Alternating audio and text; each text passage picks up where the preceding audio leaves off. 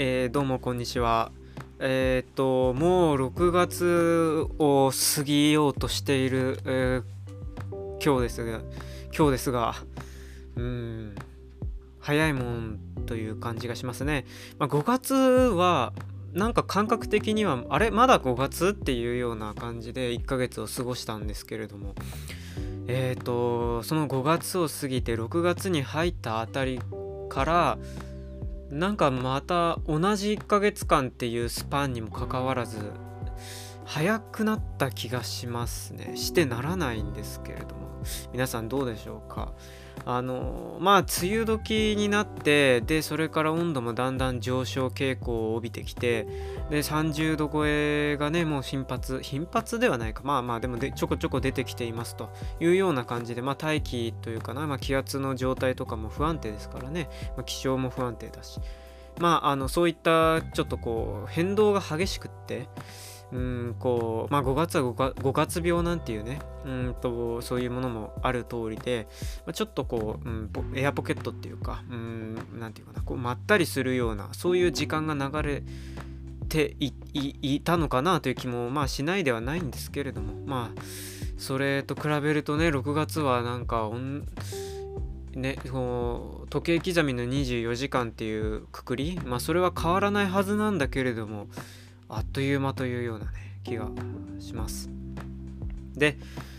まああの6月に撮ってるぞと。で今は梅雨に入ってきてるぞと。そういうようなこととかってさまあラジオってラジオこの何て言うの録音のその放送っていうのはまあ関係ないわけですな。うんぶっちゃけ。いつ聞くのかとかさあいつまあ、こっち側こっち側としてもねこういつアップするのか上げるのかっていうのでもさ極端な話、えー、冬にさこの撮ったやつを上げることになることだってあるわけじゃない？そうするとまあ関係ね話してる内容と辻褄が合わないなんて当たり前。でまあもっと聞く人は自由ですからね、うん、いつ聞くのかなんてさ関係ないわけでね、100年後に聞いたらどうなんだろうとかってねまあそれまでデータっていうものが残ってるかにもよりますけど思ったりもしてその何て言うのかなシンクロ度合いっていうの？うんこうこの何て言うんだっけこうポッドキャストじゃなくて、えっと、オンデマンドのこういう録音媒体っていうののうんなんか人の活動っていうもののなんか空気感というのか時間感覚っていうのはうんどういうものなんだろうってやっぱり不思議でならないですね。やりながらも。うん、シンそのやっぱり聞く側としてもシンクロしてこう聞くっていうのかな。体験するわけじゃない、えー、と自分の中に取り込むっていうことをするわけだからさ。そうするとこうまあ話してる内容をそのまま鵜呑みにできるそのまま当てはめられるものではないっていうことは前提であってもでもまあかぶすかぶるところあるなとかっていうのを探しつつ受け取るわけじゃないですか。僕だってそうです。もう何十年も前のね、えー、人のこう録音されたものとかさ聞くんですよ。うんでそれを音声データで取り込んでこうなんか作業してる時とかバックグラウンドにかけてたりするんだけど。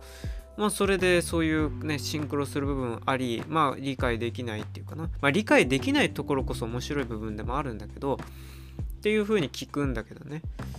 でそのやり取りってさ同じ人間なんだけど同じ人間が話してるただ話すっていうさもうなんか特別でも何でもないことなんだけどそういうこうなんかあったり合わなかったりっていうのがあるなっていうのが面白いなって思いますね。うん、それ音さらに音っていう限定されたメディアでやるからよりこう違いっていうのかなを感じたりとか、まあ、雰囲気とかさ喋り方とか言葉とかもさ全然違うわけだしさ。うん。なんかそういうのがね感じますよね。まあ喋ってる側としてもうっすらとうっすらぼんやり意識はしますけどね、うん、どういう人が聞くどういう人がっていうか、うん、まあ聞く人がどう捉えるかなとかどういう風にこう届ける言葉にしたを作り変えた方がいいかなとか思ってるイメージをねっていうことを考えつつ一応ねまあ僕も喋ってはいるつもりなんです。うん。だけどまあそのその時に録音っていうものはこう修正が効かないわけじゃないですか。ある意味でね、うん、切って貼ったりっていう編集はできるけどでもそれはあくまで自分の中の修正であって聞く人とのやり取りでの本当の意味での修正じゃないわけよね、うん、あくまで自分の中でのなんか理想の自分を作っていく感じに近いものでもあるしさそれは編集作業はね、うん、本当にライブ配信でやってるようなコミュニケーションっていうのとはちょっとまた違うっていう感じでね。うんなんか空振りしてる状態というか素振りしてる状態っていうのか。うん明日に向けて素振り100回じゃみたいな感じっていうのか。なんかねそういうこうね、相手がいてお客さんがいてグラスタジアムに行って野球やるっていう、ね、その試合を作っていくっていう感じの中の一つの自分じゃなくてなんか素振り100回毎日やるぞっていう自分っていうのはなんかどっちかっていうとうんなんか野球っていうものを自分の中に、えー、取り込んじゃってる形だよね。自分のための野球っていうね。や皆さんの野球のために自分が投げるとか打つとかじゃなくてね。私のためっていう、まあ、そういう感じがする、まあうん、道みたいな道みたいなね。お客さんとかがなんかいるいない関係ないんだとかさ。ねなんか、うん、真に自分が納得できるかが大事なんだとかね。なんか真っ白い灰になるっていうことが目指すことなんだっていうね。勝つか負けるかじゃなくてみたいな。本当の勝つか負けるかは自分の中にうんぬんとかね。かそんなものに近いような気もするんですけどね。うん。ただ最近こう最近っていうかまあ前からこう聞いてたけど割と多くの方でねもういろんな方とちょっとまあおしゃべしゃべったりとかさまあするとどうもねポッド、えー、ラジオ、うん、ポッドキャストまあポッドキャストっていうのがまあ一つこう広い範囲のねネインターネットを通じたラジオ放送だと思うんだけどそううんと何て言うのかな？AMFM っていうね電波じゃなくてね。なんかあのそういうものを聞いてる人っていうのがねやっぱり多いなという、うん、それまでこうまあ自分の身近にいた範囲の人の中でも多いっていう印象だったけれどもそこからちょっとね違うこうところにさ、まあ、行った時にそこで会った人と話して聞いてみてもそこで会った人も聞いてますとかさ聞くの好きですとかさあのイヤホンしてたら何聞いてたんですかっていうとあ、えっと、音楽ですかって言うと、いや、あのラジオですとかって言ってね、あ、ポッドキャストなんですよ。で、結構いろんなものがあって、いろんなものをおすすめしてくれて、で、それでもう聞き飽きないんですっていうね、もう聞ききれないぐらいのものが、番組があ今あってっていう話を聞いて、へえ、みたいな。じゃあ結構な人が、もう、あの、こう、ポッドキャスト楽しんでるんだっていうのはね、まあ、肌感覚的にもこう確信確信じゃないけどねしております。うん。だから需要があるなと思ってうん。まあ需要があるなっていうのは別に僕はこれからそれをねそのなんかビジネスにしていこうとかなんかこうポッドキャスターになるぞみたいなそういうものなんか試みっていうか意識は本当にないんだけどただあなんとなくメディアとしてラジオっていうものがね終わったものとかさなんかただ音だけのものじゃないとかね、うん、じゃあ動画があった方がお得じゃんとか楽しめるこう仕掛けがいっぱいあるじゃんとかさ。うーん。まああとその音だけだったら別に音楽の方がこうバイブス上がるとかね。うん。のになんで人が話してるだけのやつをっていう。ねそう衰退の一途をたどってるコンテンツだと。まあされてたっていうよりも雰囲気かな、うん、そういう雰囲気がちょっとなんかかあったりしたんだけど。でもこう必要っていうか、うん、求められてるんだなと。変わらず、うん、と思ってますね。うん、そもちろんラジオはなんか聴取率っていうのかな。それは非常に偏ってきててフルテのファンがついて寝ぶよくえっ、ー、と何て言うかな。深く深くついててで新規参入の人がいないとか。でだから相対的に数は減ってるっていうようなあ部分での衰退っていうのは分かります。分かりますけど分かりますけどそれはそのラジオ産業の部分放送局でのラジオであって、えー、もっと広いメディアあ人が喋ってる何かとかっていうメディアとしてのラジオっていうのは全然衰えてない、うん、むしろ結構広い範囲で楽しまれてると思っていいんじゃないでしょうか。うん、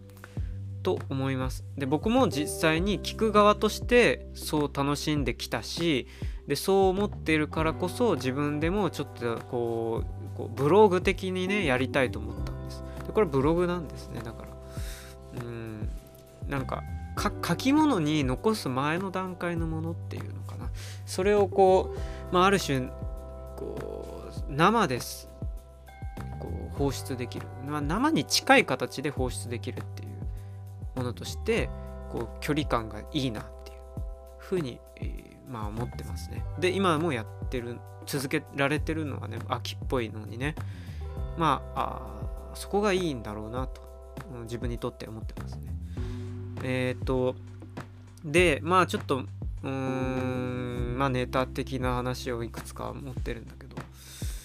うんまあ雑談ですな。要は。一人雑談。要するに独り言みたいなことなんだけど。だんだんそう言うと寂しくないね。独り言だよって言っちゃうとね。うん、講談家っていうとすごくね華やかな孤高のイメージだけれども。独り言っていうとねなんか孤高じゃなくて単なる独りぼっちじゃないけどね。寂しいみたいなさ。そういう印象になっちゃうのはなぜ？ねであのなんかさ最近ちょっとそんな関係で 関係でっていうか、まあ、それに近い感じかもしれないけどさ見た番組テレビで気になったものがちょっとあって、うんと、家ついていっていいですか？だっけ？うんと、正式対象、正式な名称は。まあ、それありますよね。うん、多分知ってる人はおそこそこいるんじゃないかな。あの、古手の長寿番組で、確か。えー、まあ、あの、先にちょっと軽く説明すると、まあ、街中をこうスタッフの方が取材する人が歩いてですねこうめぼしい人かなんか見つけたらあまあ変な うんまあ要するにテレビに映えそうな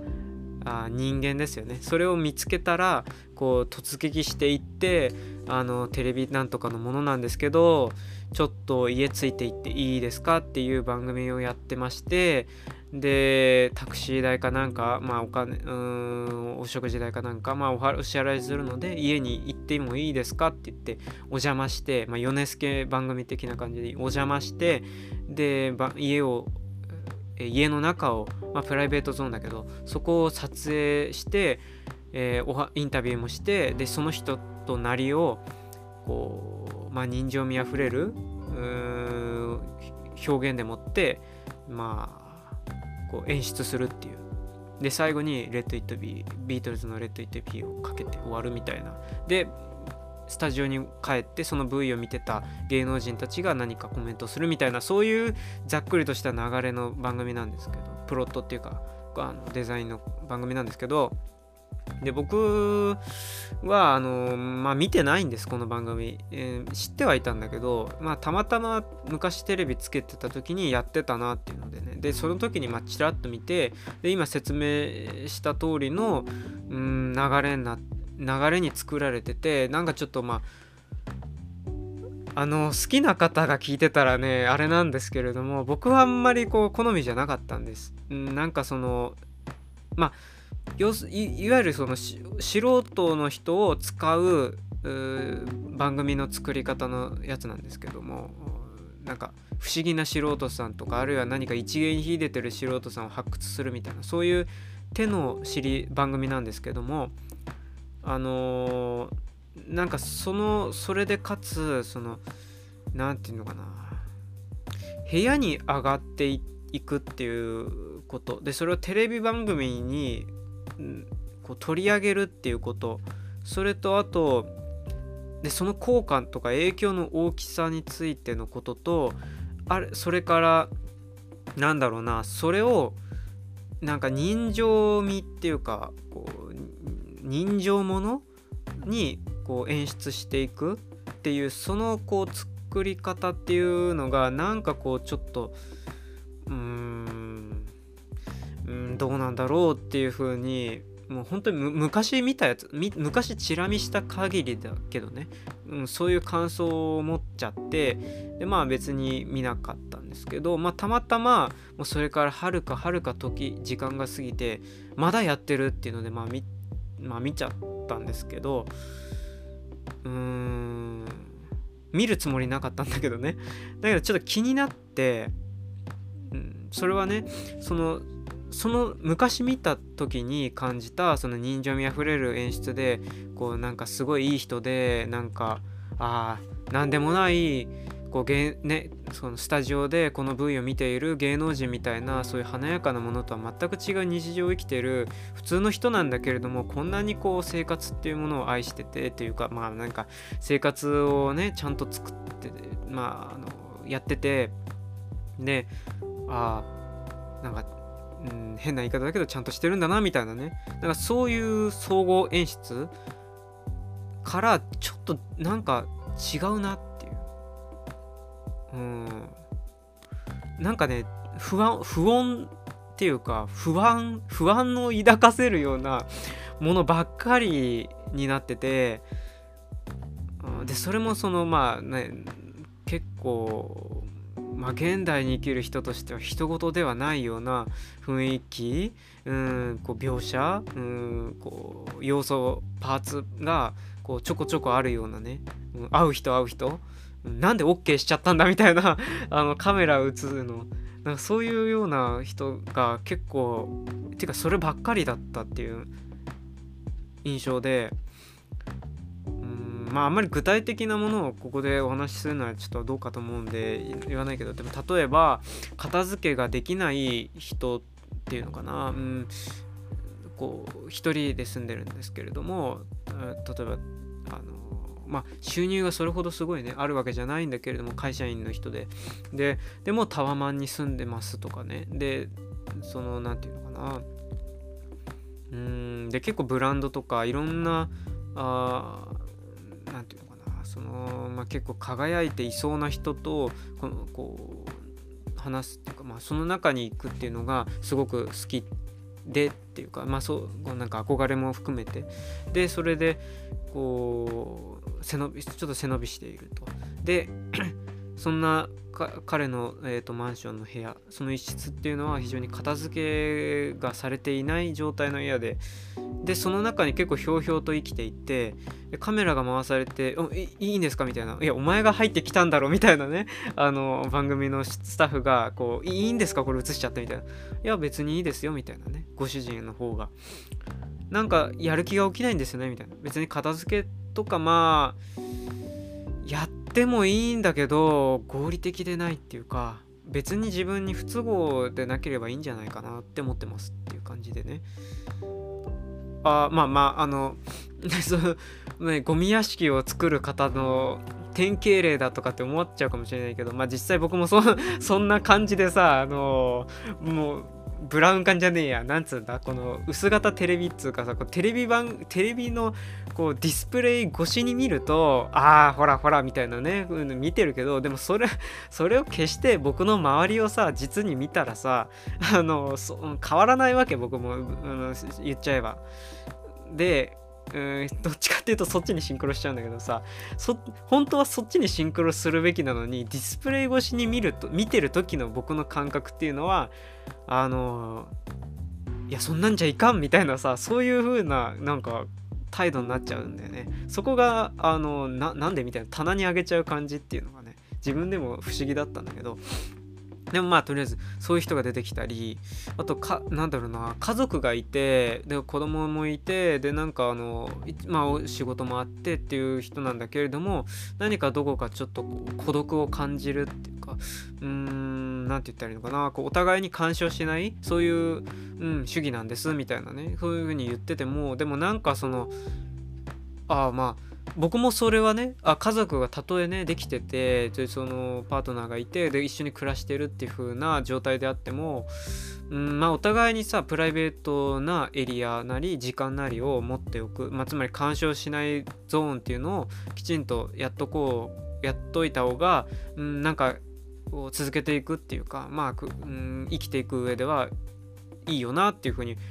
こうコンセプトとしては分かるのね。コンセプトとしては僕もそう思ってるのね。思ってたんだけどでもそれってさ実際にこうやってみるとまたちょっと違う面が出てきたりっていうのは往々にしてあるじゃない？で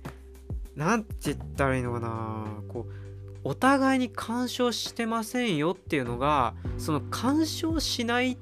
ていうのってじゃあどのラインまでなの？ことなの？とか。そ干渉しないつまり相手を遠ざけるとかさここは私のエリアですっていう住み分けをその柵っていうか防御壁を作るっていうそのあのこうボーダーっていうのってさ実はこれ人によって全然違ったりするじゃない？だからさ干渉しないっていうのは裏返ると干渉するっていうことでもあるんだよね。なんか柵を作るとかさここに柵を私の柵を作ります。だからあなたは入ってこないでくださいねっていうこう無言の主張だったりその柵の位置のやり取りだったりっていうのってさあの干渉しないため相手に干渉しないためでお互いにかんこう入り込まないためのことやり取りではあるんだけどでも同時にそれを作るためにはものすごい干渉しなきゃいけないっていうかなんかそのこう部分っていうのを垣間見るようなあ勝手にね垣間見た気になってるんだけどいうような人が出てきたりとかあまあそれからあとはお一人で住んでてで結構年がいっててでまああのだんだんね家族っていうかまあしんえっ、ー、と何て言うかな。まあ同じぐらいの年齢の姉妹兄弟がね亡くなっていくとかさ親もだんだんいなくなっていくとかっていうような人。でまあだんその何て言うかな。無条件にさすがれるものってだんだんそうすると減ってくるわけじゃん。うんこう具体的にさ。まあその年齢関係なくこうそういうに、んと身体的なっていうか肌身に近いっていうかうん本当にソウルフルソウルフレンドみたいなのは作れるよっていうのはさそれもコンセプト的には僕もそう思うしそう信じたいしそうしようっていうかしたいって思ってるのね。だけど実際にそれができるかどうかはまたちょっと違う問題でもあってうーんまあ別にね親とかその血縁者だからこ血縁者だからこう無条件にすがれる関係が作れるっていうわけではないけどないんだけどまあでもうーんまあ広まあ一般的にはって言っとこうかな、うん、多くの人にとっては無条件に帰れる場所無条件にすがれる場所頼める人とかっていうのは結構そこだったりするじゃないですか。あるいは年齢が近い人とかね共有してるものが多いほどっていうのはあるからね。でもそれがもうこう時間とともにだんだんだんだんなくなっていく、うん、お亡くなり人はなく、えーと、人は死んで、えーと、お亡くなりになっていくしね。そうするとそういう埋め合わせっていうのは例えば物だったりそれから情報だったりになってくる、ていうのかな無条件にすがれるものっていうのは、うん、ものは裏切らない。情報は、うん、反論っていうかこう何て言うかなうんまあ跳ね返ってこないみたいなところででそれにこう囲われていくっていうかそれを身の回りに囲っていくっていうようなねようなのを見たりとかっていうのをしてうんで今話したの人たちでほぼでした。見てたらね。でなんかその何て言ったらで最後に「Let It Be」が流れてなんか全てを丸く収めようとするんだけれども全然なんか収まってないっていうかビートルズの「Let It Be」が逆にコントラストが強すぎてそのギャップがでかすぎてもうこう救いようがない雰囲気になっちゃう。でそれでスタジオに帰ってなんかあの 芸能人の方とかが出てらっしゃるんですけれどもコメントに窮しているような感じでねうんそうですよねみたいな。まあでも人それぞれのあれがありますからねみたいな なんか当たり障りのないコメントでもうとりあえずうん今度映画出るんですみたいな宣伝して終わるみたいなね。感じででさなんかそのえー、みたいな感じ？ちょっとレッド・イット・ビーがレッド・イット・ビーってさ意味としてはあるがままにというかあるがままでっていう意味なんだよね。で曲の内容もまあそういうことなんだよまあ一応ね。でなんかその意味っていうのかな？それがこうなんだか虚しくっていうかなんか応援歌にならないっていうかこの人たちに対してのね。で息苦しいものにむしろ思えてきてしようがなかったんですよね。現にそ彼らと重なる部分を持っている自分に対して「レッド・イット・ビー」をかけられたらあの全然違う人からね。なんかあのまあいい曲ですけど何ですか？みたいな あのなんかそういう知ってますけどビートルズのまあ Let It Be、まあ、知ってますけどなんで今かけてんですか？みたいな なんかそういう感じになっちゃうっていうのね。うんなんかそういうこうなんかあ相入れなさを見たような感じで、うん、なんかねその感じをもうちょっとこう自分なりに噛み砕いてちょっとしゃお話ししたいと思うんですけどうんまあまあ結構そのこのこの高校に出てきた方々っていうのは多分今日本で別に特殊な人たちでも何でもないと思うんですよ。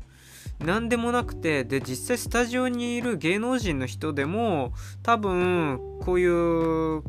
暮らしをしてる人も中にはいるでしょうしね。違うストレスっていうか違う不安に襲われてる人だっているだろうけども。うん。何て言ったらいいの？まあ孤独っていうのかな。一つねこう気にかかったことこうポイントでいくとねあなたはあなたらしくでいいっていうのかな。そのレッド・イット・ビーが代表してるあるがままでいいっていう言葉っていうのが何かこう苦しいっていうのかな。苦しめちゃうものでもあるのかなっていうふうに思ったんですよ。っていうのはあの何て言ったら多分片付けができない部屋が出てきてでそれで身の丈にまああの言ってしまえば合わないっていうのかな。まあ本当にガツカツカツになりながらもものを買い続けるっていう人の暮らしが出てきた時にまあまあ当然そのまあこの人はこの人なりの生活があるからねとこの人の好みだからねとかね。まあこの人のがまあまあいいって言ってんだからいいんじゃないみたいな。なんかそんな感じになるんですけどまあそう言わ言うしかないっていうのかな。うん。だからまあまあ君がいいんならいいんじゃないみたいなね。まあまあ僕は違うけどまあいいんじゃないみたいな。でもそれってさなんかこう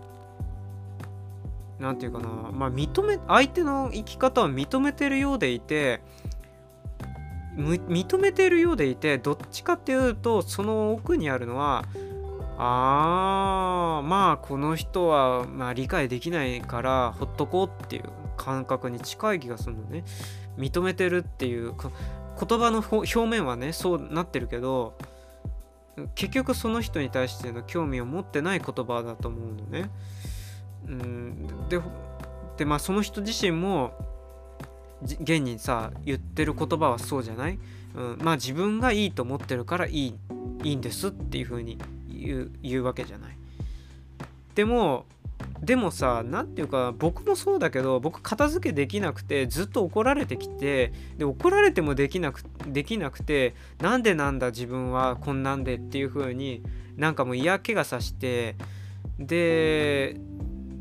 までたまに頑張ってみてででもまたすぐダメになるみたいなのを繰り返してるんだけどさ。でもなんかそのその時に注意してくれたりそんなんじゃダメって言ってくれたりうんと何て言ったらいいのかな。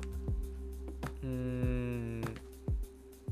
なんか本当はさそんなん本当はこんなんじゃだそんなんじゃダメでしょとかさ注意してほしいっていうのがどこかあるんじゃないかなって思うそういう人がいてくれたらなとかっていう心もあるんじゃないかなって思うんですよね。でうんそうほっとくのではなくてねあなたはあなたでいいっていう言葉をあげ投げ上げてほっといちゃうんじゃなくてまあうーん何て言うのかないやあのでもそれだとさこうものこう食べないとけん食べないと病気になっちゃうとかさなんかお,、まあ、おせっかいっていうか世話焼きじゃないけどうん、これダメダメみたいな。これ食べ、うん。これまあ嫌だろうけど、まあちょっと一回外行ってみようかみたいなさ。うん、まあ全てにおいてね、その、まあう、つになってるとかさ、無理やりさ、こう、なんか、いや、外で出れば元気になるよとかさ、まあ、働けばいいんだよとかさ、いうような、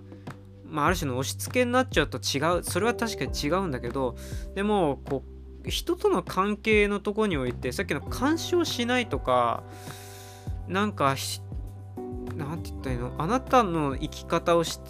ている私には理解できないあなたの生き方をしてるんだからだから理解でなんかできないままでいいんだっていうようなことっていうのはなんかそう自己責任じゃないけどうん関係ないものにどんどんみんなをしていくっていうかなんかそれって僕は全然ポジティブに思えないんですよねそれだけだと。うん、あなたらしくでいいんじゃないじゃなくてこう誰も関心を持ってくれないあなたに興味を持ってくれないのと同じことでだからそれそういう言葉よりもあなたってこういう人でしょみたいな。1回でもいいから言ってくれるようなそういう関係性っていうのかな。そういう人間の関係を求めてるんじゃないかな。その言葉の奥にはっていう風にその言葉セリフが出てきた場合はね。ちょっと僕は思ったりしたんですよね。うん、だからあなたってさまあこういう人でしょって何気なく言った時にそれはあなあのそのその人を否定してるわけでもその人のなんか生き方を勝手に決めつけてるわけでもなくてまあまあ確かに偏見も混じってるだろうけどね。だけどなんか自分のことってさ自分じゃ分かんないってよくあるじゃない、うん、僕もそうだしその人から言ってもらってこうその時反発して違う違うって思ってでもだんだんそれにこう合わせていくっていうか合わせたりとかあるいはそれ取り込んで消化していく自分の中に。っていうことで自分の像っていうのができてきたりこう自分の次の行動とか目標とか夢とかっていうのになってきたりとかっていうさこうつながりの中にあるわけで別にそのその時のね言葉でできてるわけじゃないんだよね。その自分とかさ人っていうのは。なんかそういうのをすごくこうなんつうかジーンと感じてしまったっつうのかな。うん。うん。でそれで家ついていっていいですえいえななんかこう言葉が回らないでこれ家ついていっていいですか？っていうのは、まあ、ある種その彼らのプライベートなゾーンにこうズンズンって入ってくる。だからうーん。まあ友達がさあいやお前ってこういうやつじゃんとかさお前これ好きだったよねだ買ってきてあげたよとかさなんかそういうこそういう関係性での相手の中に相手の懐に入り込んでくるっていうこととはなんかうちにこう遊びに行くとかっていうのとは違う人がこう懐に入り込んでいくっていうことなわけで。でそれをするそれをテレビでしてでうーんと何つったらいいんだろうな。なんか人情味あふれる演出にするっていうフォーマットでは多分もう難しい。その前にそのその人情味あふれるそういう演出っていうのがさそれはその昭和の頃のあれ演出演出あ違う違うなんていうの？昭和の頃のそういうえっと人間関係とかまあ家族ぐるみの付き合い近所付き合いとか近所の風景とか近所の仕事とか近所の遊びとか子供とかご老人とか、うん、そういうのがあったらそういう演出って相乗効果で、えー、泣けたっつうか機能したと思うのね。でもそのそれ演出が悪いとかじゃなくてその前に人間のその暮らしぶりとか関係性自体がちょっと変わっちゃったからだからその演出手法だと多分ちぐはぐになっちゃうっていうことがあるんだと思うんだよね。うーん合わなくなったっていうかなんかそれをすごく感じましたね。なんか見知らぬカメラとの人がさこううんだって縁側が開け放っててなんか飲みに行って将棋指すとかさまあそれちょっとこうなんかステレオタイプすぎるかもしんないけど、まあ、そういう中だったら多分全然いけたと思うね。全然いけたと思う。そっちに近い演出だと思う、えー、あの番組の作りデザインだと思うんだよ。でももうそれは成り立たないよね。うん明らかに、うん、それは都市部とか都市部でも都市部かそれとも郊外かとか地方かとかっていうのでも全然違うけどね。なんかそういうのをすごくこう思い思わされたなぁと最近思いまして。まあねえなんかなんて言ったらいいのなんかうまくねこここれね簡単に言葉にできないんだけどすごい複雑な感情になりました。感覚を。テレビ見てて思いました。はい。まあそういう感じかな。ちょっとと うんまとめることができないんだけどこのトピックに対してはね。はい。まあそんなことでなんかそのなんだろうな。まあまあ辛い時って辛いものを消費したくなるよねっていうさ。まあ今ここからちょっとま違う話にするけどさ。辛いとかちょっと今ストレスかかってるっていう時とかってさ。まああとはちょっと無理してるなんか頑張ってるとかさ。なんかそういう時ってなんか癒されるものを見たり消費するっていうこともするけどさ。でもなんかあの時にさその癒し100%のものっていうのが今度はなんかあのなんていうのかななんかそれと触れ合うことで、うん、こうやさぐれた自分の心がさ簡単に癒されてたまるかっていう態度になっちゃう時ってあるんですよね。あん他の人知らないけど僕はそう思う時あるのね。うん、例えばなんだろうな癒し100%のまあいや何でもいいや、まあ、どふかふかのぬいぐるみとかさにこうバフっていくっていうのがさこうストレス解消癒しされて癒してくれるっていうのも時もあればああもう疲れた。もうなんであれうまくいかないんだよ。もうもう次までこれも決めなきゃいけないしでももうなんかもうなんか決めなきゃ早く決めなきゃいけないのになんかまだちょっとなんか連絡が難しいですとかっていうのがなったりします何なんだよ。っていうような時にそのぬいぐるみをさにバフってやる前にそのぬいぐるみをチラッと見た時になんでこいつはこんなほうけて座ってんだよみたいな。ぬいぐるみなのにね。なんでこいつはこんななんかとぼけた顔して一日中ベッドのそばに座ってるんですかみたいなさ。なんかそういう風になってさ。で、まあ、見ただけで。で触ったら触ったでなんでこんななんかあの気持ちよいようにさ。あなたこれが気持ちいいと思ってるでしょ？ほらどうぞみたいなさそんなことして待ち構えてるのみたいな。そんな簡単に癒され癒されちゃったらたまたまじゃないですけど？みたいなさそういう天の弱的な心がさ芽生えちゃう時ってさあるわけですよ。でそんな時ってちょっと逆の方でむしろ辛いものをなんかこうえ欲しくなるっていうかなんかしょっぱいもの辛いものを食べたくなって。でそれを食べたら食べて火つらい。火から火熱い。汗が止まらない。もうやだ。食べたくないってなって甘いものが食べたくなる。でそれを食べる。アイスを食べたりする。はあでそれで満足したら今度また辛いものをみたいなさ。なんかそういう暑い時に暑いもの暑い時に辛いものを食べたくなる求めるっていうようなことと近いものでなんかそういうこう現象ってさなんかこうなんかもうこれ意思の問題じゃなくてどうしようもなくさこう人間って持ち合わせちゃってんだよね生物的に。で僕もなんつったらいいのかな辛いかった時の例えば予備校に通ってた時にさなんか特訓とかさすあるわけよ、カリキュラムでさなんかあのー、高校のこう、まなまあ、夏季休業とか冬季休業とかさ、まあ、秋もあったかな。なんかそういうの春もあるね。なんかあるじゃん。まとまった休みの期間が。そうなったらなんかあの予備校も奮起してうん、特訓とかやるのね。でまあ僕言ってたのはただの予備校ただのっていうか普通の予備校じゃなくなかったんだけどさあのまあ普通の予備校っていうのはやばい予備校とかそういうんじゃなくて、まあ、いわゆるそのなんったのまあ、美術予備校っていうのかな。まあ、そういうようなとこにまあ行ってたわけですよ。でそこではね、うんと、どういう特訓やるかっていうと、週6です。確か。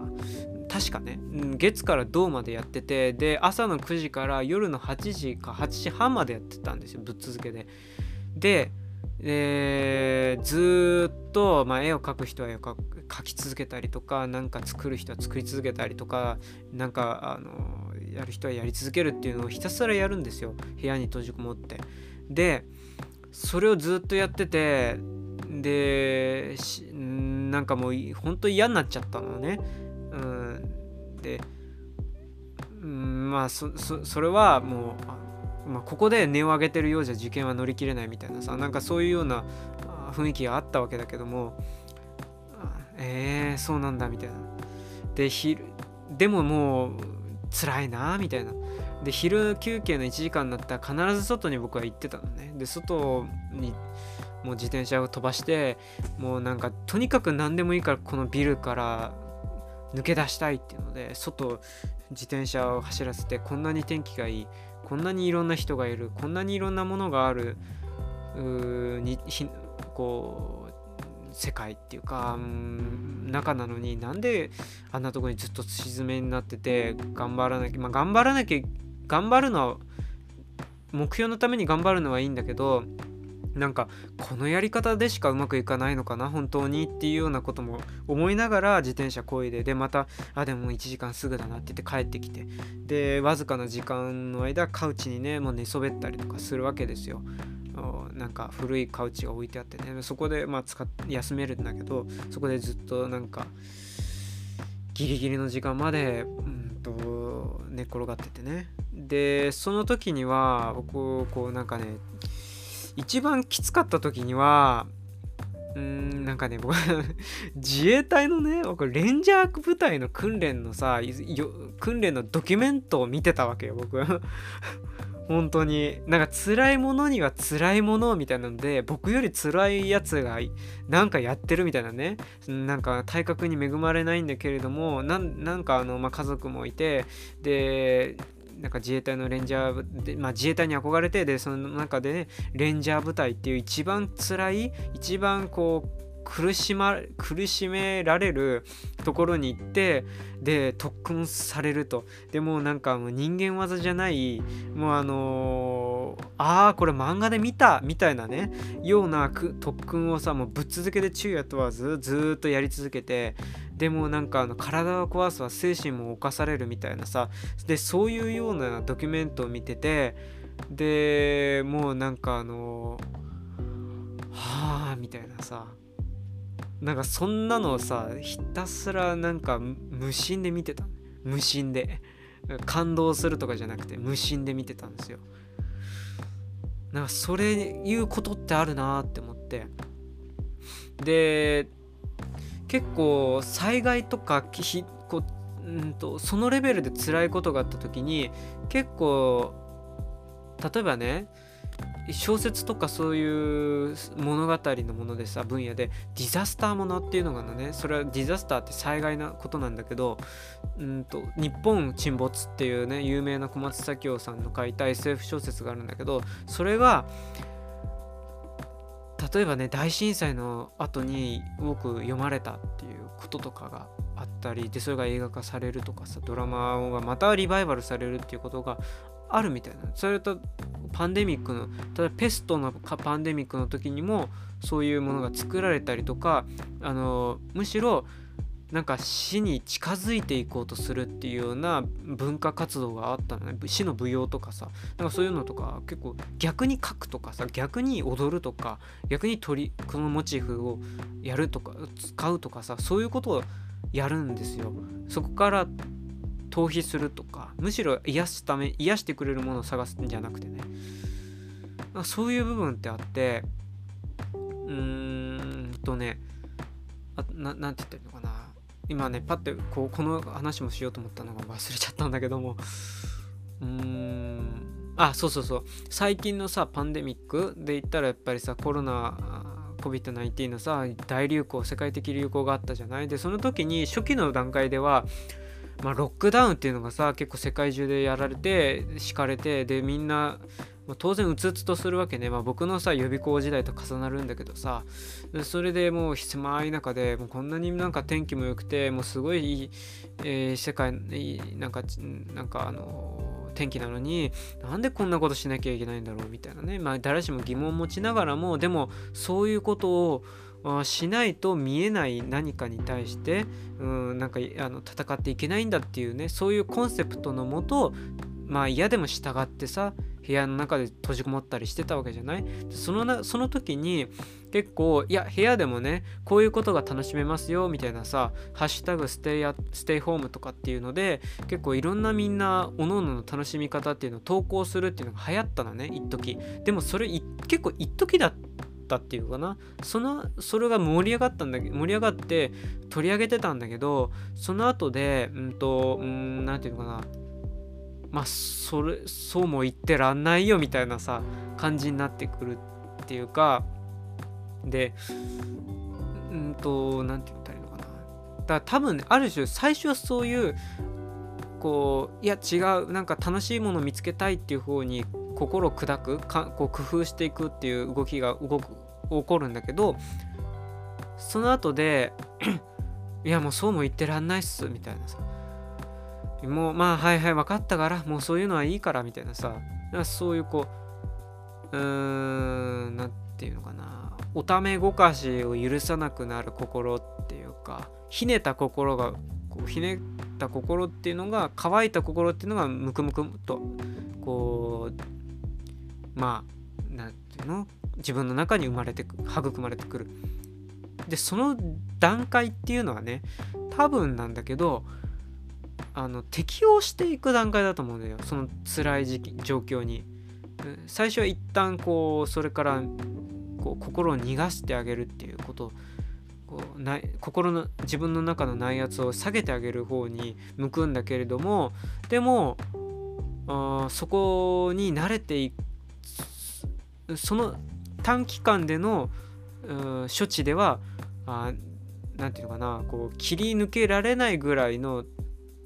うんこれから先苦難の期間が続くようだってなると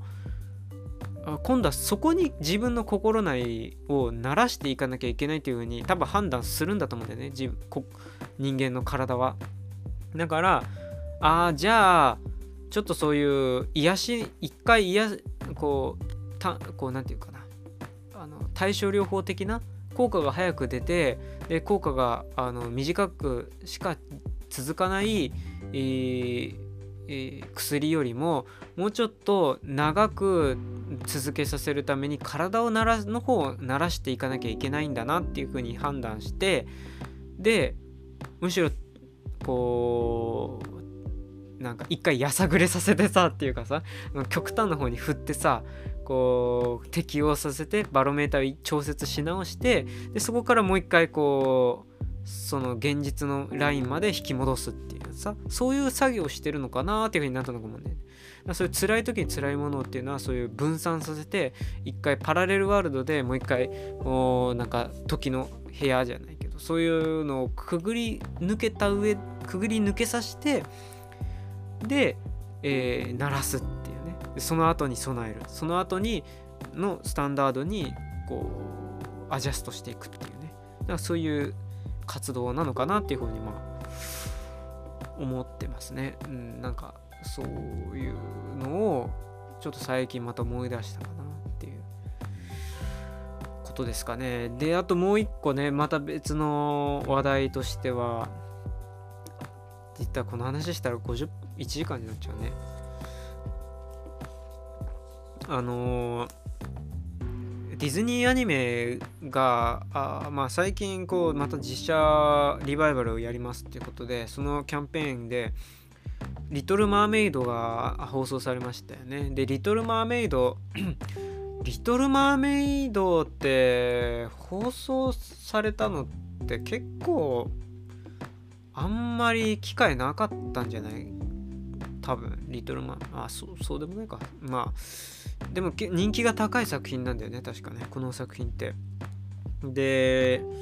まあ人魚姫の話なんだけど、まあ、元はアンデルセン童話だっけな。でそこから引っ張ってきてでウォルト・ディズニーがもともと関心持ってたあこう原作だったらしいのね。なんだけどまあその彼の生前では作品化することはできずその後のウォルト・ディズニー・スタジオがえっとアニメ化したという作品ですよね。1900いつだっけな？ちょっとど忘れしちゃった。70年ぐらいの作品ですかね確か。76年かな？で、えー、まあ80年ぐらいに日本では放映かな。であのまあ一応ここにさノートに感想って書いてあるんだけどさ そんな感想って雑なメモだね感想の2文字しか書いてないよえーとね まあ面白かったんだけど面白いっていうのをさなんかまあ、ツッコ今から見たらねそれツッコミどころっていうかこんなんじゃないよっていうような今と合わないじゃんっていうようなストーリーラインってさまあそれあるんだよね。うん、なんだけどやっぱり作り込み方っていうのがすごくなんか緻密っていうかつこうこ伝統工芸品を見たみたいな感じでそれはアニメ技術単なるあ単なるって言っちゃあれだ。なんつったよな。シンプルにアニメ技術っていう秘伝の技法でもそう技法のこともそうだしそれとあと作り手の手手さばきとしてのそのキャラクターの作り方っていった部分もやっぱりこうすごいなと思わせる部分って結構あったんですね。見ただけで見た単に見ただけでもね。でうんまあまた後でこれ「リトル・マーメイドね」これ続編作られてんだよね。OVA オリジナルビデオアニメーションっていうまあビデオテープかな。まあそういう商品の中で、えー、続編がリリースされてでそれがさあのー、タイトルなんだっけな？忘れちゃったけど「リトル・マーメイド2」で副題がついてたかな。でえっ、ー、とこれはあまあ先にか結末ネタバレになっちゃうんだけどもこの人魚姫のさ16歳の少女がえっとまあお姫様なんだよね。でそれだからこそ海の、えー、神様のトリトンの娘なんだ。で末娘で可愛がられててすごくなんか秀でてえーと、芸に秀でてるんだよね。なんで容姿も淡麗と。でなんだけどもまあここには満足していないと海の中は確かに素敵な場所生まれた私の生まれたファミリーえっとまあ、ファミリーもいるし家には変わりないけれどもここではないところにずっと夢抱き思いを募らせていると。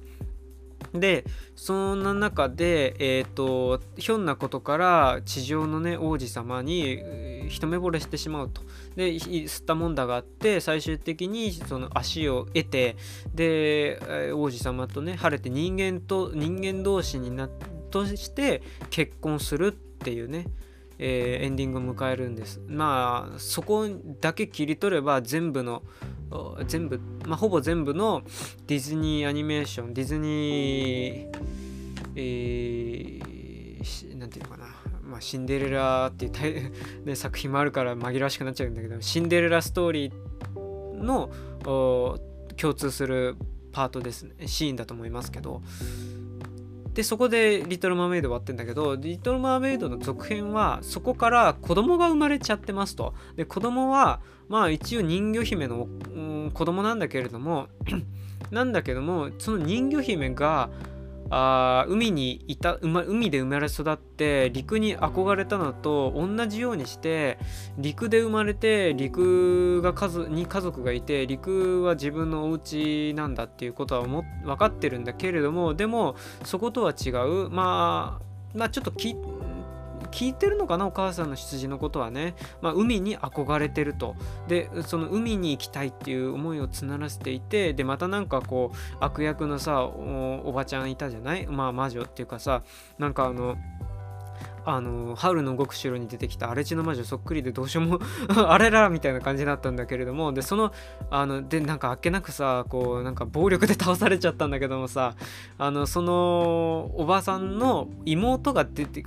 出てきていたのみたいな家族いたのみたいなね。そのおばさんの家族を知りたいよって思うんだけどもそのおばさんがまたなんかちょっとこうやってきてあこれ第2ラウンドできるわみたいな感じになるっていうね。そういうようなものらしいんですが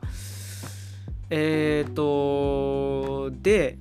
まあその連なりはまあパターンではあるかもしれないけどでも面白いなと思ったのね。これ転がしようが全然あるなと思ったのとでまた「リトル・マーメイド」の本編だけに戻るんだけどさ。えー、っとさあこれ1時間超えちゃうね。申し訳ないです。あのうーん。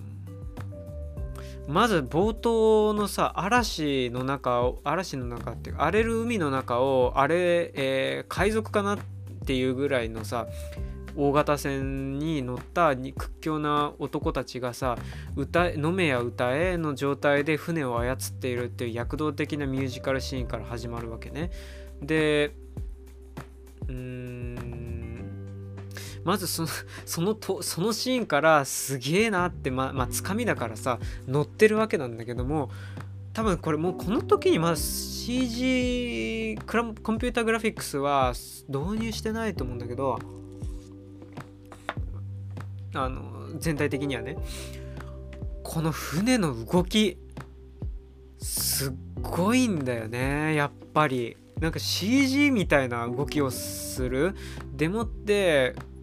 こう量感があるっていうのかなものっていう感覚があるんだよ。絵が絵であり物でありそしてそれの動きっていうことが全てそこにそのミリ秒なんかコンマ何ミリ単位で人間が計算して感覚で計算して作り込まれてる作り出されてるっていうのが分かるっていう凄さね。ぐわーんって向こうから霧の中を影が大き影が濃くなってきてなんだなんだ得体の知れないものだ声がする音がする船だ船がこっちにやってくる追突するかわして前を土手っ腹をぐわーんと魚眼のようにして横切っていってお尻を向けて旋回して向こうに荒れる海の中揺れながら揺れながらやっていってもう飲めや歌えの動きがあ歌唱のミュージカルがするみたいなね。ああ大きな船がクジラのような船が大海原の上でこうこれは舞踊を踊っているんだっていうようなね凄まじいシーンなんだけども。でえっとこれまあでそこからね、えっと、嵐が起こってで火災が起こって発生してですごいねこうも爆発と同時に燃えるね炎が上がる。その中をなんか主人公がの、えー、主人公じゃねえのか、まあ、ヒーローかな。まあそのえー、王子様がねこう愛犬を救い出していくっていうね「もうお戻りください。王子様危険です」って言われながらも「でも愛しい犬が!」って言ってこう一人でこう炎の中を行ってあ救い出して「お前だけは助かれジャッパーン!」っていうようなシーンがあるわけだけどもその燃えるような炎その動き揺らめく動きそれからその色味光っていうもの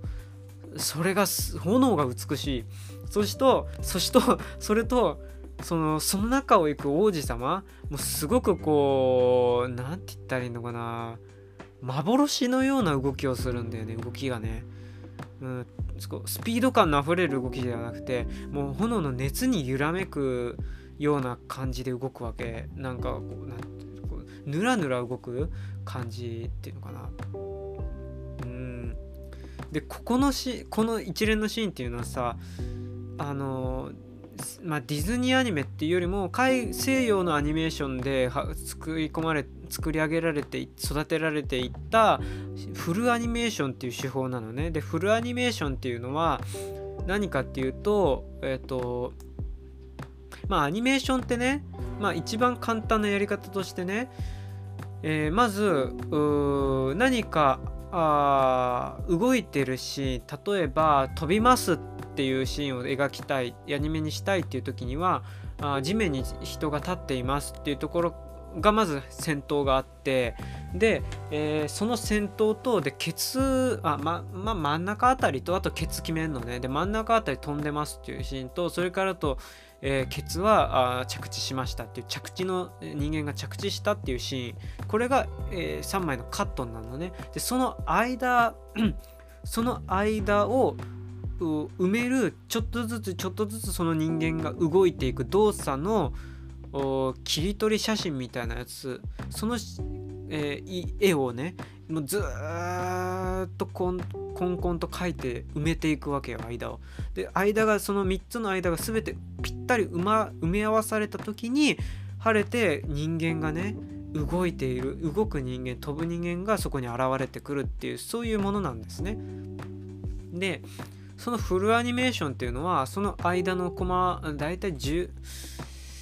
えー、カットとカットの間が10えー、いくつだっけな？7枚ぐらいかな？大体。えー、とかなんとかっていう話。えカットの間がまあ大体タイムで区切ると1秒あたりなんですけれども1秒あたりのコマ数が大体7あ枚ぐらい。ん。で本当でいくとまあ12枚ぐらい必要だっていうんだけど、まあ、でもそんなになくてもつながりますっていうことで7枚ぐらいで書くのかな確かね。それがディズニースタイルみたいなこと言われてて。でもそこからあの日本のアニメーションで作られてったのは手塚治虫の虫プロダクションとかで作ってきたのはそれをこうかどんどん削ってってね枚数を。間の間の枚数を2枚とか3枚とかにしちゃうと。でそうするとまあえー、そんなことしたらカクカクになっちゃうじゃんっていう風になるんだけどさ。だけどそのカクカクになるっていうのをあえて逆手にとっていや絵はね絵なんだよっていうことで止まってるシーンだけで歌舞伎のこうなんか睨みを利かせるシーンのようにしてねこうスローモーションだったり間をあえて抜いていくことによってスピード感を出すとかさ決め台詞をしてる時の決めショットっていうようなことが作るあるいは動かすんだけれども絵を動かす絵だ絵を絵はあの主人公のキャラクターは止まっててその周りを動かすとかいろんな手法を組み合わせることによってかっこよさとかっていうのを情感とかっていうのを演出するっていうのを作り出すんだよね。なんかそそっちなんていうかなそれとは今それがほぼなんだよね。それが結構多くのアニメーション日本で今放送されたアニメーションって大体そんな感じのそこから踏襲されてきたデザインを使って撮ってるっていうのが見てれば見てると分かると思います。決めシーンとか動かないで口パ口だけ動かす口え止め口パクでセリフを吐くシーンとかね。で背景がなんか動いてるとかさ。うんであとはカチンカンパンパンって言って光がパチンって入ってでその次止めのショットがバチンって入る。決まったっていうようなシーンとかね。そういうのがね多いんですね。で今 CG とかいろいろできてるからそのフルアニメーションの大変それは手を手数が多いから大変だったんだけどもその間埋めるなんていくらでもできなくはないんですよね。だからフルアニメーションの敷居がどんどん下がってってんだけどだけどもそれでも今でもそのリミテッドアニメーションっていうんだけどねそのな間を抜いたアニメーションっていうのことは。そのリミテッドアニメの手法があジャパンアニメーションっていう形で輸入また逆に輸出されて受けてるわけね。でトリガーとかそういうスタジオはねものすごいそれを逆に極端にした形でうまあの発展してるんですね。ううまいわけです。で燃えるアニメーションなわけですね。うん。でえっ、ー、とまあその元元祖になったフルアニメーションならではの動き絵っていうものがここに現れているというのを「リトル・マーメイド」で見ました。はい、で特にね海の中にいる時の海の中でやっぱり独特な動きになるじゃん水の中にいるとさ例えば海藻は揺らめいてひたすらあ止まっていることなんてないわけですよね。まあ空気の中でも止まって物が止まっているっていうのは厳密にはありえないんだけれどもでも海の中っていうのはそれが水っていう物質でこが埋め尽くしているからよりそれが際立たされて例えばトリトンがさ長い髪の毛長いひげでなんかゆらゆらゆらゆら動いてるじゃない？止まってるシーンがないわけ。で表情ももうとなんか軟体動物のように動くし体中もこうなんかゆらゆら動くしもうなんかそのシーンがちょっとこう有機物的まあ有機物だけどさそのアメーバ的なねこう気持ち悪さを感じるんだけれどもただ同時に人間ではない存在っていうのも感じ半人半魚っていうのも感じさせる。プラス海の中での動きのこう面白さあ不自然さあ地上動物の自分から自分たちから見た時の不自然さっていうのもそこに現れてるなと思うんですよねリアリティとして。えー、っていうことがね、まあ、思ったんですよね。でえっ、ー、とまああとねこの冒頭のシーンのこう荒れ狂う海が嵐のシーンがあるわけだけどもこの嵐のシーンっていうのはさもう最初パッと見た時にねああやっぱり船が船が出てきたら嵐だよねでナンパするよねっていうふうに思ったんだけど見せ場だよねそこがねって思ったんだけどもよくよく見るとよくよく見るとこれってあのー、人魚が地上にやってきた時に起こってんじゃねえかと思うんだよね。海が荒れるっていうのはね、まああのまあもちろん恋をするためにねああ恋をん？あ違うか。恋するためにアリエルが地上に上がってきた時っていうのは一応厳密には人魚ではないのか。特殊な人物人えっ、ー、と、えー、存在になってるわけだから一応人魚ではないっていう扱いにもできるのか、うん、そうかそうか。だからまあ、その後さあの魔女としての人魚っていうのかながあおばさんが出てきた時にさ巨大化してわああああおおおあってなんかオクターブ下がりながらこうでかくなっていくシーンのねその恐ろしさ。あれの時にももう極端にかもう荒荒れるわけ。地球がみんながこう演出しようとしてさ「あのお姉さん来ました」って言ってさ「雷ですね分かりましたトルネードですね起こします海海も荒れます」っていう風になるわけだけれどもさあれはやっぱり人魚が地上に現れてきたっていうことなんだよね。でその冒頭のシーンっていうのはアリエルが地上、まあえー、水面にやってきた時に起こってんだよね。でそれっていうのはあのーやっぱりさ、あの、なんていうのかな、マーメイドって言ってるけど、なんて言ってあの、要するに、こう、セイセイレーンなのね。サイレーン。あの、ギリシャ神話に出てくる、まあ、えっ、ー、と、なんて言ったらいいかな、これ怪物なんだけども、あ、もともとのの姿っていうのは鳥なんですよ。鳥の、鳥半分鳥半分人間かな確か。で歌がすごくうまいのね。で歌がどうまくてで海の海に住んでて で船船乗りたちがねまあまあ順調に航海してるとね、まあ、どこからどこからともなくとても美しい声が聞こえてくると。あ美しい調べだ美しい声だ美しい人がきっと歌ってるんだな。でもどこで歌ってるのか全く分かんないな。あーうんなんかすごくいい気分になってきたな。って思ってると嵐がやってくんのね。で嵐が起こさ起こってきてでそしてこのこう心中に襲われてしまうっていうね。で人間を食らうんですね。だからそういう存在がサイレンっていうんですね。ちなみにね音を鳴らすサイレンっていうものがあるけれどもあれはもともとはこれの意味ですサイレンっていうね。でこれがああの何て言うんですかマーメイドになっていくんだけれどもでセイレーンがあだんだんだんだん姿形が変わっていって人魚の、えー、半半人半魚になっていくイメージの転換が起こるのね。で、えー、でも基本的なその設定は変わらずになんだろうな海の、えー、な水面近くにやってきて普段は海の海底の底に住んでるんだけれども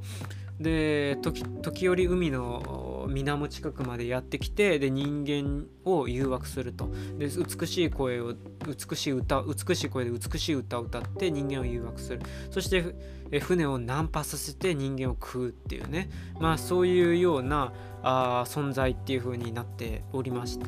なって、えー、いました。だからあの船乗りが言うじゃないですか。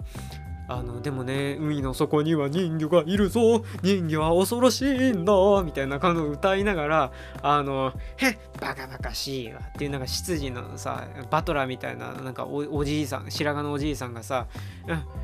勇敢な王子様はなそんなにそんな迷信迷信やなんかあの噂話など信じないわ怖くないわっていうんだけれどもうん、そんなこと言っていっていい、そんなこと言っていいのか、人魚は本当にいるんだぞって言って歌いながらなんか言うあの船乗りがさ、脅すんだよね。そういうことなんですよ。恐れられてる存在なの。で、で、アリエルがね、実際に水面近くに上がってきてさ、こう、あ何かしらあれは、で、あの気になったわ、上がっていく。ああやめるんだありえるって止めるのも聞かずに上がっていく。ああーなんだ大きい。あれ人間が乗ってる船ってやつかしら。いいな私も陸に陸上に行ってみたいな陸地に行ってみたいなって言ってそれについていく。でこうバッシャバッシャと船を追いかけんだよね。で船に追いつくんだよね。で船に追いついてでそのでっかい甲板の上までさこう這い上がっていってでなんか夜のさパーティー開いてるなんかあの男たちのさこのなんかあの甲板の隙間甲板とさこう 船のへり縁のさあ隙間から覗くんだよね。あのシーンってさすごいロマンチックでとても何て言うのかなアリエルの可愛さっていうかうん新しいものと対面したっていうドキドキのシーンなはずなんだけれども何て言ったらいいのかな。これ見方変えると妖怪が人間の元人間の世界と接触したっていうか人間のところにやってきたっていうシーンなんだよね。あるある意味でね。だからちょっとこう不気味なシーンでもちょっとあって。ででその人魚に惚れられてしまった王子様。なんで。でそのアリエルがやってきた後に嵐が起こってしまうってで船がナンパしてしまう。で船があ壊れてで 船が壊されてしまってで王子様が溺れてしまうんだよね。溺れてしまう。で本当本来でいくと、まあ、人魚はねそのセイレーンであればううううまそうな美味しそうないい男王子様だって言ってこう ゴボゴボゴボでみんなそこに連れていくんだけれどもあのー、まあでも何て言ったらいいのかな。惚れた王子様を惚れた男を自分のものにするわっていう結構すごい自分のその性質そそれは別に望んでも得た性質ではないのかもしれないけれども嵐を起こすとかね人間を惑わすとか船を襲うとか船を難破させるとかっていう能力は決して自分がね望んで持った能力ではないかもしれないけれどもその能力によって自分のものにしていくっていうねその望あの欲しいものをねそういうのが描かれてるシーンだと僕は見たんですよね。うん、ディズニープリンセスのあの決してねそのあ一目惚れで、なんてハンサムなのとかって言ってこうなんかああまたお決まりのパターンに流れていくんでしょっていうような単純にそういうお決まりのストーリーじゃなくてそういうどうしようもないものだと思うんですよこれは。うん、そしてえー、魔女がさこうアリエルから奪った声で誘惑するじゃない？邪魔しようとしてさ王子様を。だけどあのシーンはさあのシーンはさ確かに王子様あ違うなんてアリエルから奪った声を使ったからああやって、えー、魔術的に催眠効果魔術的な催眠能力を発揮してこう人間を操ることができてるっていう風にも見れるんだけどでも裏を返す裏返すっていうか遡るとあれアリエルの声なだけなんだよ。単純に出してるのは蓄音機みたいなもんなのね。うん。だから元はといえばアリエルが最初に呪いをかけてるんですよ王子様に。その呪いをかけて王子様が心を奪われてしまったからこそあの魔女はそのアリエルの声を使っていともたやすく王子様の心をつかむことができたのね、えー、だからもうアリエルはすでに掌握してたんですよ王子様はね。すごいことなんだよね。だからそのうーん。だからこうあの魔女さんはね嵐を起こすっていうことも人間の惑わす人間を手ごの思い通りにね操るっていうその何て言うかな能力も含めてこう極端な形でねうん皆様にご説明する役割に回されちゃってるけれどもでも全てアリエルも人魚さんもやってることなんですよね。うんなんかそこっていうのがゾッとしたっていうシーンでもあります。で演出でいくとねあのー、まずダメなお父さんっていうのかなうんが出てくるじゃない。でまあ極端なまでにそのいや私はこの海を預かってる父上なの。父親ながら全てを管理しなければいけないんだ。言うことを聞くんだ。ルールを決めてるんだ。それを逃す。それをねどんな理由があっても破ることは許さんのだ。ビビビーンって言ってさあのビビビビビって言ってこうなんかあのブツみたいなさなんかあのビームをななんかぶビームでぶつみたいななんかそういう王子筋肉ムキムキのなんか白髪のさ王子様みたいなあ王様みたいな感じなんだけどでもあの王様ってさダメなお父さんなんだよねうんなんかそのお父さんとして家族をの屋台骨を支えなきゃいけないんだ強いお父さんなにならなきゃいけないんだっていうそういう仮面を自分で無理やりかぶろうとしてるお父さんであってお父さんになろうとしてるお父さんなんだよね。でうんまあまあみまあ見てまあパッと見て気づく通り全然自分で決められないお父さんなんだよ。周りに意見を求めてえー、でもどうしたらいいのかなどうやったらいいと思うとかってすぐ聞いちゃうんだよね。ですぐあのこう思うんだけどお前はどう思うって言ってなんかあの自分のでも自分がで言いたいことをこれででも合ってるのかわからない。だから人に意見を求めたい。人に賛成してほしい。だけれども弱いところを見せてはならないから私はこう思う。うーんところがあるんだけれども君はどう思ってるのかとかさ。なんか最近そうは気づいてなかったかお前みたいなさ。ちょっとこう上から目線なところを入れつつでもちょっと下手に回って聞くみたいなね。でそれにいちいち振り回されていくっていうね結果的にはそういうお父さん。うんっていうのがまあ面白かったですね。そしてこう必ずと言って言うと孤独なんでねそういうお父さんはね。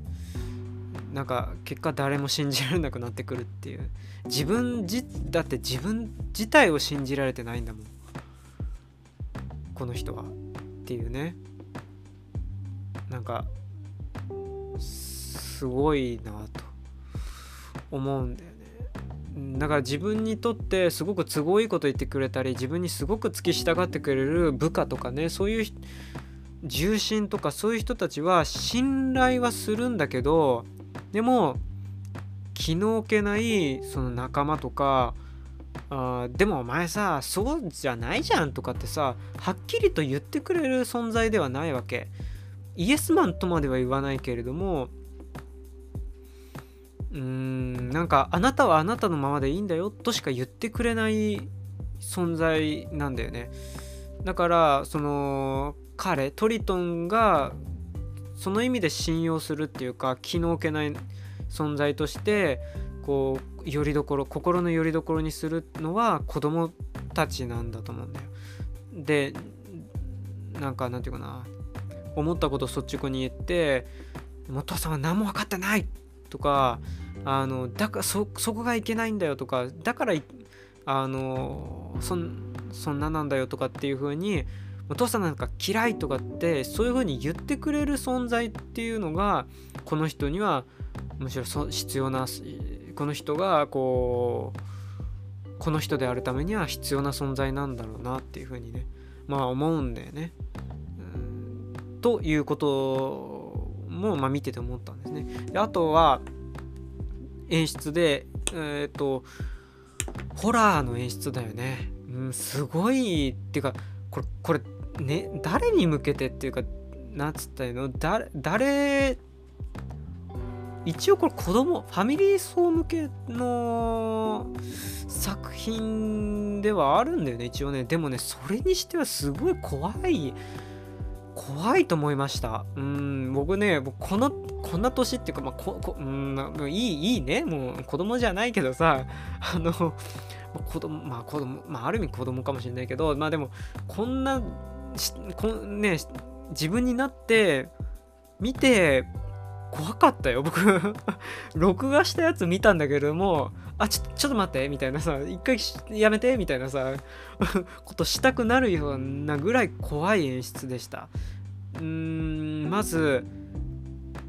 魔女の使いの、あれ何？ウツボ？なんかかます？みたいな存在？あれ何？めちゃくちゃ怖くない？なんか片方義眼みたいなさ動かない目があってそれを通して魔女に通じている。でなんて言ったらいいのかな。かわいそうに。かわいそうだな。本当は誰も理解してくれないんだよね。とかって言ってこうぬらーんって影だけ泳ぐ影。あの魚影で現れるっていうのもずるいけどね。でこうぬるんって現れてこう普通ねああいう悪役とかがやってきた時にはね悪役のテーマっていうのが流れて歌って踊るんだよね。だけどズンタタズンタズンタタズンタ私は私は魔女の使いかわいそうなあなたのためにやってきたやってきた。ズンタズンタタズンタズンタタズンダンダンダンみたいな感じで流れたりして踊るんだけどそれがなしで声だけする響この水底に響くっていう。で人魚姫以上に人魚姫のことを分かってて惑わせるっていうね。うん。何の御用？そこでカットが消えちゃうの。怖い。本当に。すごいうまい。ですよ。こうなんかカットの切り方とかね結構ねその何て言ったらいいか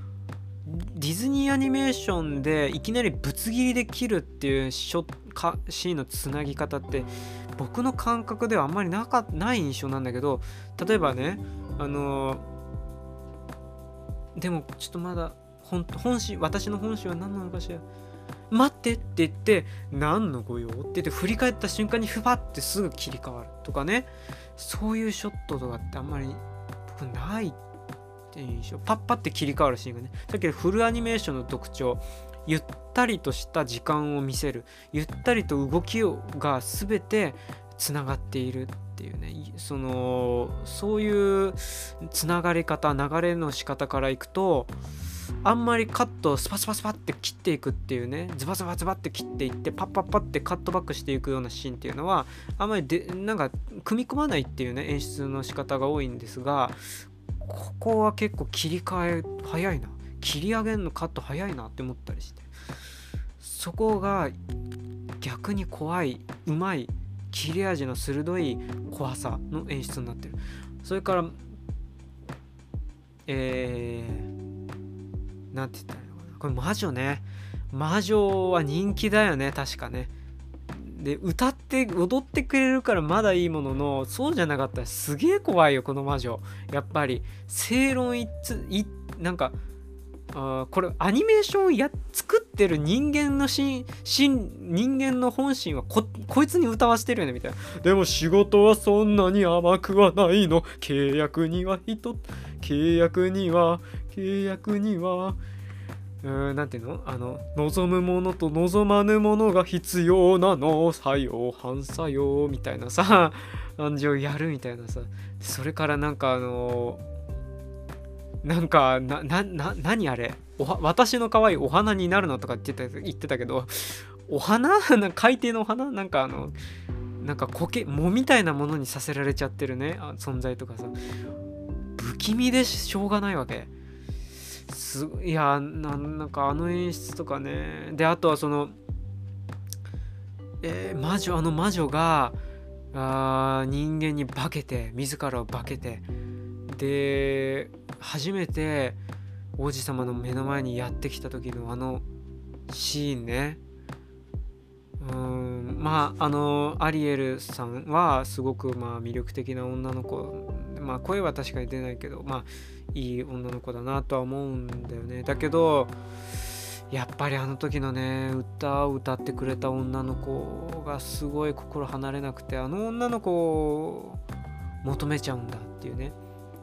呪いにかかってますからアリエルのね。アリエルの呪いにかかってるんですからね王子様は。魔女の呪いじゃないです。アリエルの呪いにかかってるんですから。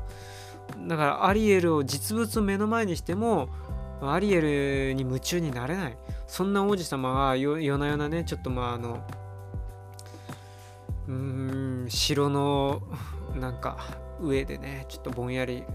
浜を見つめてると一人の女の人がもやのかかる中を歩いている。声がする。何の声だろう。胸元に光るものがある。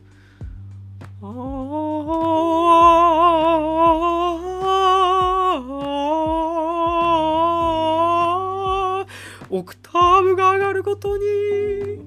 オクターブが上がるごとに。ん。グルーブに乗せられていって呪いがまた心の呪いが効いてくる復活してくる。この女の人だ。でも姿は見えないものが海から上がってくる。やってくる。っていう妖怪のような。恐ろしい美しいと恐ろしいが、ま、そして本体を見せない。っていうね。この演出が凄まじくうまい。そして怖い。ゾクゾクしましたあのシーンは。何回も。最初怖くて見れなかったんだけど見た後は何回も見てしまった。それはすごいな。すごいんですよね。であとちょっとネタ的なものです。あネタっていうかまあちょっと付け加えたね。あの、うん、なんかあのネタ的な話ですがグロテスクなシーン。まあ要はまあポップなんだけどね。ポップなグロシーンなんだけどさ内臓が見えんだよねこれ。うーんあのー、なんつったまず力を得た魔女がね望んでいたねトリタンを追い落として彼の持っていた全てを奪い返奪うステータス地位それから力それも奪う。私が本当にこの海を滑るものになるなったんだ。はあはあはあはあって言ってこのビーム砲をねなんて名前がついてるのか分かんないけどあの力のねビーム砲をビシャービシャービシャーって言ってあの重いしれーって言ってこうなんかやったらめったら撃ちまくるんですがアリエルは逃げてでそれでねこうなんかあの手元が誤って自分の部下を撃っちゃうんだよねあのビーム砲でね。しまったって言ってんあのうかわいい私の私の部下たちがを死なせてしまったって言ってそのビームが当たってさバラバラになるのね。なんかスパーンって消えんのかなっていう光に包まれてスパスパスパって海の泡っていうか粒に消えなって消えちゃうのかなって思ったら具体的にバラバラになってさ なんか目ん玉は目ん玉だけとかさ肉片は肉片骨のかけらになんか出てこうなんかバラバラになるみたいなね。はあみたいな。なんかそんなかなんでそれ書くのみたいな。ちょっとこうなんかあれあれをあがなんかポップなシーンとして思ってんのかなみたいなアメリカの人は。なんかちょっと独特なグロテスクなシーンの感覚を持ってるなって思って。ちょっとこうあれは理解できあの今の自分はね今のこの年齢になっての自分単純に作品を鑑賞してますよって自分からしたら面白いっていうかうわやっってるって思うけど子供に作ってるっていうね作り手に側の側に回った時を想像するとそんな書き方なんでわざわざするんだろうっていうふうにちょっと分かんないですよね。面白いシーンとして作ってんのかリアルなものとして作ってんのかだ他にいろんな演出のねシーンの作り方なんていくらでもあるのにわざわざこんな作り方をするなんてみたいなね分からなかったですね。まああのまあそんなぐらいですかね、うん、ざっと見た。パーって見て面白かったって思ったところっていう、ちょっと長長引いてしまいました。失礼しました。まあでもちょっとこんな放送をやってるんです私は。っていうことをえー、まあ、見て、楽しんでもらえたかな。はい。ということで、また次回お聴きください。えー、今日こんなところでお疲れ様でした。また、えー、ここに、えー、やってきて、えー、まあね、あの、お相手、あまあ、もても何のお相手だろうね。まあ、適当に聞いてください。ということで、ありがとうございました。ここまで聞いてくださったか、聞いてくださった方々、あいらっしゃったらありがとうございました。えー、ではまた。ではでは、ありがとうございました。